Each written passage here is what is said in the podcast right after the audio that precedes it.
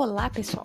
Eu sou a professora Roberta Chiesa Bartelmebs e este é o podcast do programa de pós-graduação em Educação em Ciências, Educação Matemática e Tecnologias Educativas da Universidade Federal do Paraná, setor Palotina.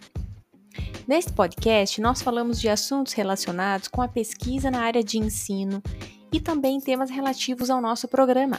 Sejam bem-vindas e bem-vindos a mais um episódio.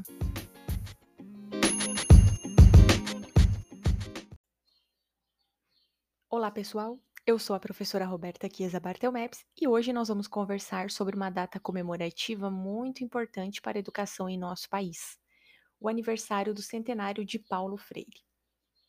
Se você atua na educação, é praticamente impossível que não tenha ouvido falar no grande educador popular brasileiro.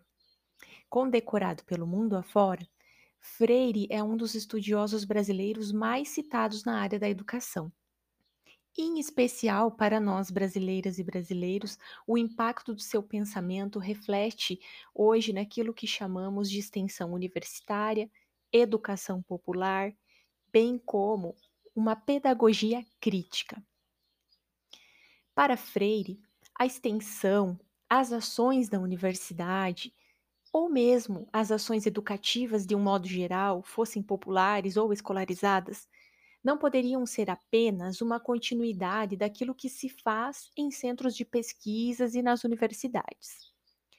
A extensão, a ação com o público, precisa estar vinculada intimamente com a vida, com o mundo do sujeito, assim como a educação.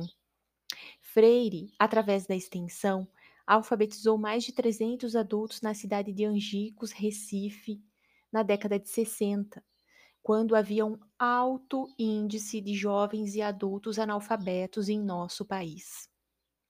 E essa foi uma experiência muito extraordinária. Mas você sabe por quê?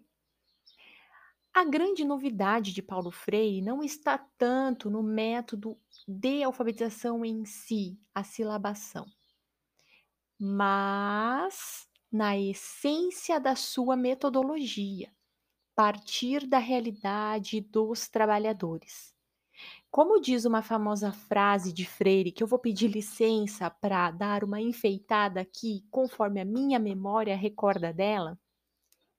Eva viu a uva. É uma frase que existia nos livros didáticos utilizados na época para alfabetizar. E infelizmente é possível que ainda existam frases assim soltas nos livros didáticos de alfabetização por aí. E aí Freire pergunta: que Eva? Que uva? Quem produziu a uva? Quem comeu a uva que a Eva viu?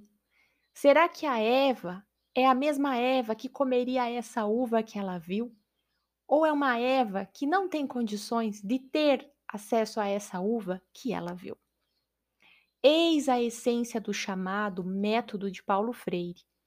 É pela leitura do mundo que se faz a leitura da palavra.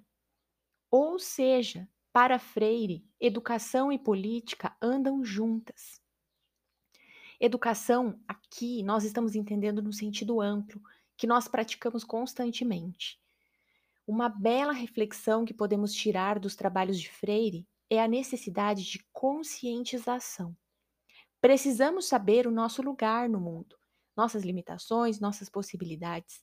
Como professoras e professores, alunos e alunas da pós-graduação, nós precisamos estar conscientes da classe a que pertencemos. Qual o nosso papel na luta por justiça e por uma educação que transforme?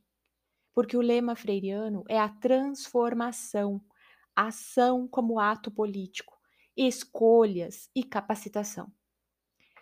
E por fim, Deixo com vocês um dos escritos que mais gosto desse educador pernambucano que viajou o mundo e é até hoje lembrado com respeito e carinho por estudiosos de todos os lugares e pelas pessoas que têm a decência de lutar por um mundo melhor. Eis o poeminha.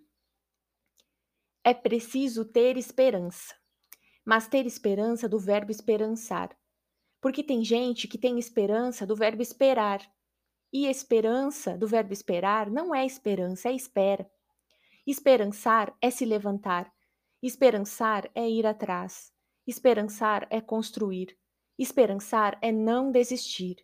Esperançar é levar adiante. Esperançar é juntar-se com os outros para fazer de outro modo. Esse escrito está num livro de Paulo Freire de 1992. E eu espero, do verbo esperançar, que possamos cada vez mais construir aquilo que Freire desejou para a educação brasileira, uma transformação.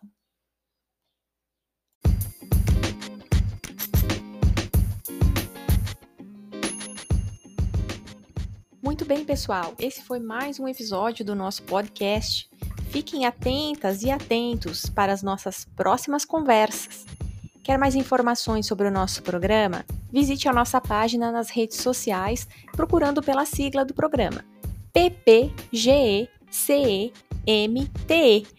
ou ainda nos mande um e-mail para ppgecemte@ufpr.br. Até mais!